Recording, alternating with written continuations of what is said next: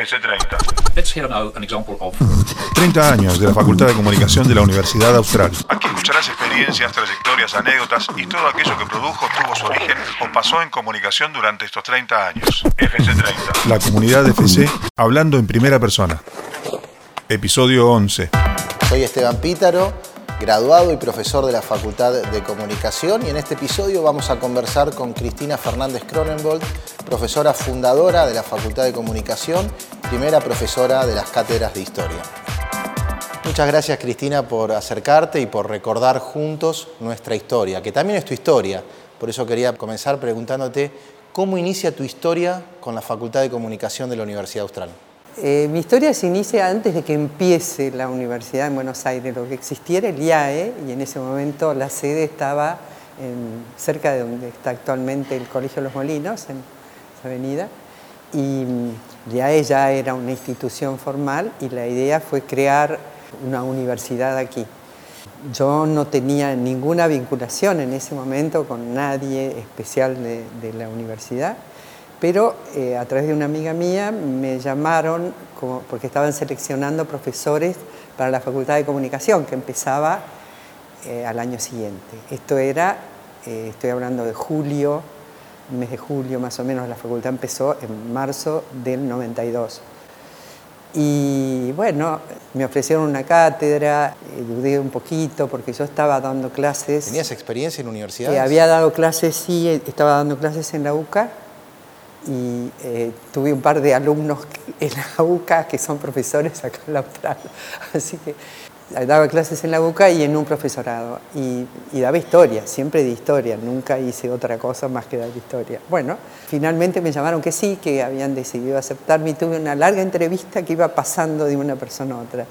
En ese momento eran eh, un grupo de, de gente muy joven, porque Damián Fernández Pedemonte era, era muy joven, no había terminado todavía la carrera. Ahora, familiarmente es una decisión fuerte porque jugarte por la aventura de unos jóvenes. Fue eh, una decisión fuerte y, y fue muy fuerte porque además se pensaba, eh, se hablaba de lugares, ¿no? En ese momento las reuniones eran en la calle Juncal, que habían alquilado un edificio frente a la iglesia del Socorro.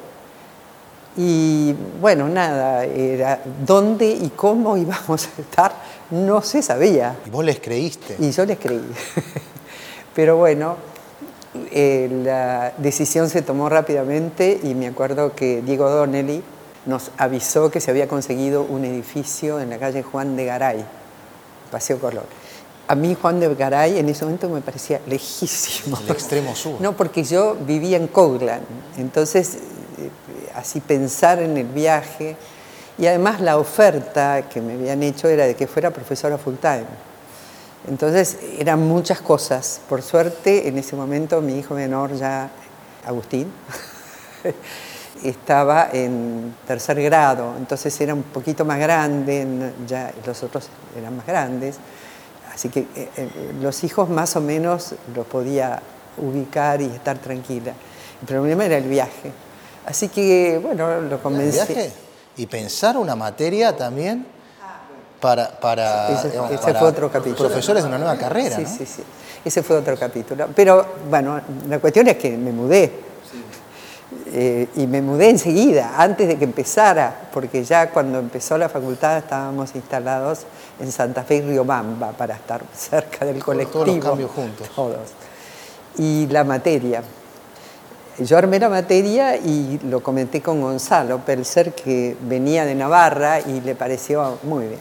Yo le dije, yo quiero para un estudiante de comunicación que se estudie la historia reciente, no que empiecen con antigüedad, Edad Media, etcétera, porque lo que interesa es que sepan qué pasó desde la Segunda Guerra Mundial y que puedan hacer una entrevista en, Sudáfrica y pensar que se están haciendo unos cambios en Sudáfrica y que vale la pena seguirlos, no sé, es decir, yo tenía un poco esa idea. Y eh, ellos estaban muy contentos, los profesores de acá.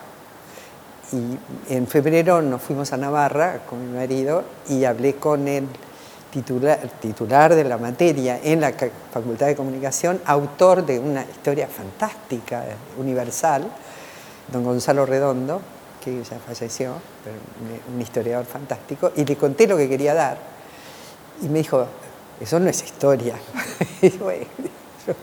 Estamos hablando del fin de la Guerra Fría y vos estabas prácticamente... Eh, estábamos, claro, estábamos en la década del 90, entonces yo decía, se han realizado, yo estaba eh, fascinada con Gorbachev y todos los cambios y los estaba tratando de seguir. Eh, era, una historia que estaba cambiando mucho. hablamos de caída del muro, de cuántas cosas inmediatas que, a, mí me tenían, eh, no sé, por lo menos yo estaba sumamente interesada y me imaginé, una persona que estudia comunicación, lo que le tiene que interesar es eso, ¿no?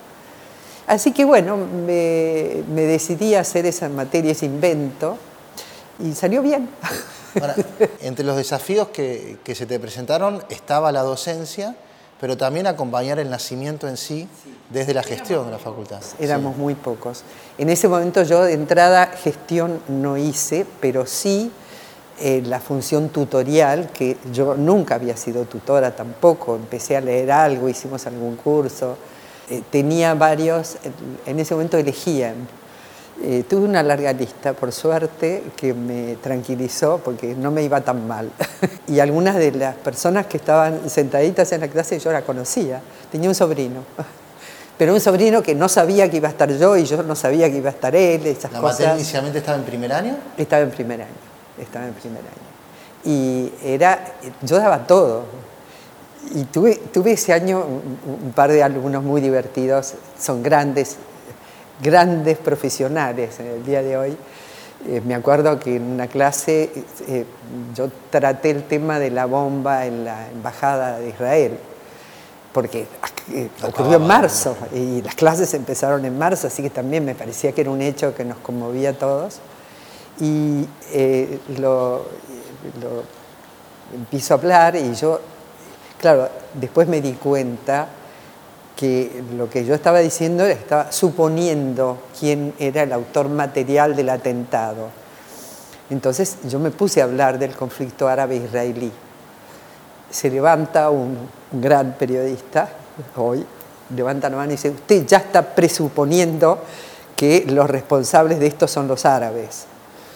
Y digo, y sí, sí, es cierto, tener razón a lo mejor no es correcto, y ahí se levanta otro, otra punta, que acababa de hacer la secundaria en Israel.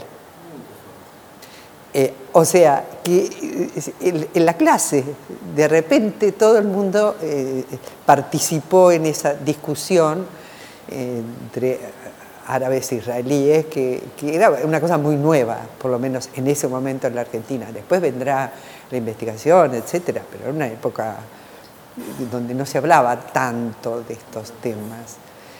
Así que bueno, a mí me resultó muy divertida la materia, muy, muy interesante y, me fue bien, me fue bien. Y después sí me incorporé a la función más, más directiva, pero seguí siempre dando clase. Nunca quise dejar la cátedra. Tampoco cuando fui vicerrectora, los años de que fui vicerrectora, no dejé de dar clase porque era mi condición. ¿Cuántos años diste la materia? Eh, la materia la di durante 30, 29 años, ponele. Tanto en Garay como en Pilar, ¿no?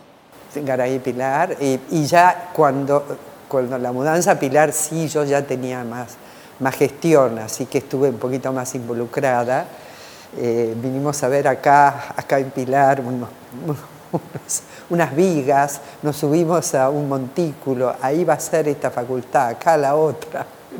Así. Ayudaste a soñar la facultad en su nacimiento y también te tocó ir viendo sueños cumplidos y otros por cumplir, quizás. Impresionante. Era la, no, la divina providencia. Yo siempre digo que la, Universidad Austral es un milagro. Si, si, uno lo mira en perspectiva, era un grupo de profesores en, en un edificio alquilado, de repente Garay que era un edificio grande, antigua, bueno, tenía vinculación porque había sido una imprenta, y eso que fue creciendo y creciendo el número de alumnos, nosotros llegamos a tener mucho más de 100 alumnos por, por curso en comunicación, que en ese momento era, era mucho, para una universidad privada, no, no, no era de repente nos transformamos en rivales de otras facultades que tenían muchos años de antigüedad. Eh, fue una etapa muy, muy linda de la vida. Para mí, yo tengo un eterno agradecimiento, fueron años felices, muy felices. Por ahí teníamos algún problema, pero la realidad es que la gente, el, entorno, después cuando nos vinimos a, Pilar, que a mí me daba mucho miedo por el tema del viaje. se ve que era mi preocupación. Vamos al sur, ahora al norte. Eh, el sur, yo estaba por la mitad y, seguí viviendo, digamos, en ese barrio, así que después me mudé dos veces más, pero para mí el viaje a Pilar ya era palabras mayores, era combi, por de pronto, que vine en la combi, los años que trabajé acá, que yo dejé de trabajar eh, en realidad a fines del 18. Dije, bueno, si hace falta, vengo en febrero a tomar un examen para completar una mesa o lo que fuere, pero ya la idea era que... Pero imagínate que yo a esa altura ya tenía 50 años de, docencia. Esto supone haber formado eh, más de mil personas que hoy están en los medios de comunicación, en las empresas, en instituciones. ¿Qué sentís cuando vos ves a estas personas trascender lo que me Pasa, me pasa que, que, lo veo en, los noticieros, este, tu amigo de Bellavista, y bueno, me encanta porque además es muy, conmigo personalmente es muy cariñoso de, cruzar para saludarme, en fin. Gracias a Dios los graduados con los que yo me encuentro son siempre muy cordiales. Alguna vez me pasó con alguno que, que me dijo, no, yo, una chica, que dijo, no, yo sufrí tanto con esa materia, que era verdad, porque no es que no sufrían, sufrías vos. claro, un examen oral. Sí. examen oral largo y completo. Y trataba de hacer de los temas importantes alguna pregunta. Eh, cuando vos todavía te tocó Universal y Argentina juntas, o ya separadas. Primer año separadas. Ah, qué suerte. Zafaste. Todo en uno. Era un examen terrible.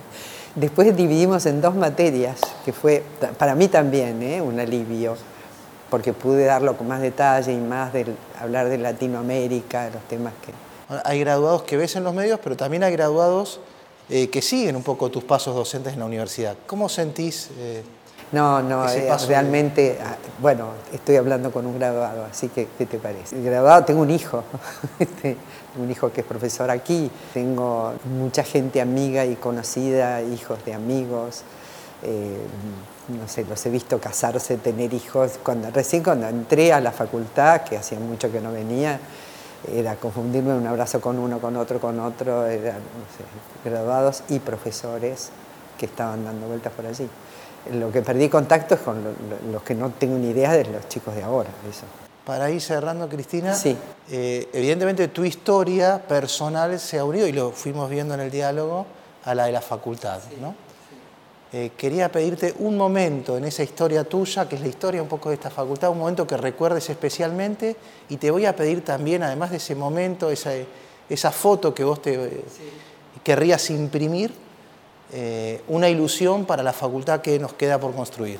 Yo tuve la, la enorme suerte de haber formado parte de la universidad cuando vino el prelado de visita y haber, y como estaba en ese momento también con alguna función directiva, haber tenido reuniones. Ese fue un momento que era, que era como la confirmación de que íbamos por el buen camino, de que estaba bien. Él estaba contento y nos, nos alentaba a seguir en ese, en ese mismo rumbo. Otros momentos así especiales, te digo, para mí fueron las jornadas que se hicieron, jornadas internacionales en la Austral, donde vinieron profesores de todo el mundo, con traductores. Nosotros tuvimos en ese sentido una trayectoria bastante impresionante. Y eh, la presencia en el claustro docente de, de Pedro Arce, lo nombro especialmente porque además fue el impulsor de la jornada sobre cine, cosas que se hicieron en la facultad Gaby eh, Fabro estaba con él en la cátedra y armaban cosas fantásticas, con una proyección en Latinoamérica. Tuve la suerte también de, poder ir a algunas jornadas en Navarra y en, Chile, etcétera, sobre temas educativos y la marcha de la Y la ilusión, eso que vos decís, los que están ahora, denle por ahí, vayan por ahí. Y yo creo que sí, yo creo que sí, que es soñar, Dios quedaréis cortos, ¿no? Que uno siempre piensa que para mí la, facultad ha sido eso y, creo que para mí como profesora y para ustedes como graduados eh, se, ha, creado como un vínculo muy, muy particular, ¿no? Es decir, hay, hay como un reconocimiento que existe de, que esto, esto que uno ve, estos edificios, este lugar, esta, y estos, dos, y estos graduados, ¿no? porque yo también me enorgullezco muchísimas veces de pensar, y es graduado nuestro, de, distintas facultades, ¿no? porque después ya, ya fui más de la universidad total, ¿no? al principio era solo comunicación, pero digo, nunca dejé de dar clases por tener cargos directivos y lo recomiendo vivamente porque uno mantiene la relación con el estudiante y para dirigir tenés que saber un poco qué es lo que pasa y ese contacto uno lo tiene a través de la docencia. Gracias Cristina por el diálogo y por a vos, a tu familia, por todos estos años y por soñar y no quedarte corta. Bueno, muchas gracias. Gracias Esteban, a vos. En este episodio conversamos con Cristina Fernández Cronenbold, vimos cómo su vida se entrelaza con la vida de la facultad, como nos pasa a todos los que pasamos como alumnos y como profesores por la Facultad de Comunicación. La invitación que nos deja Cristina, por supuesto, a seguir soñando. FC30. 30 años de la Facultad de Comunicación de la Universidad Austral.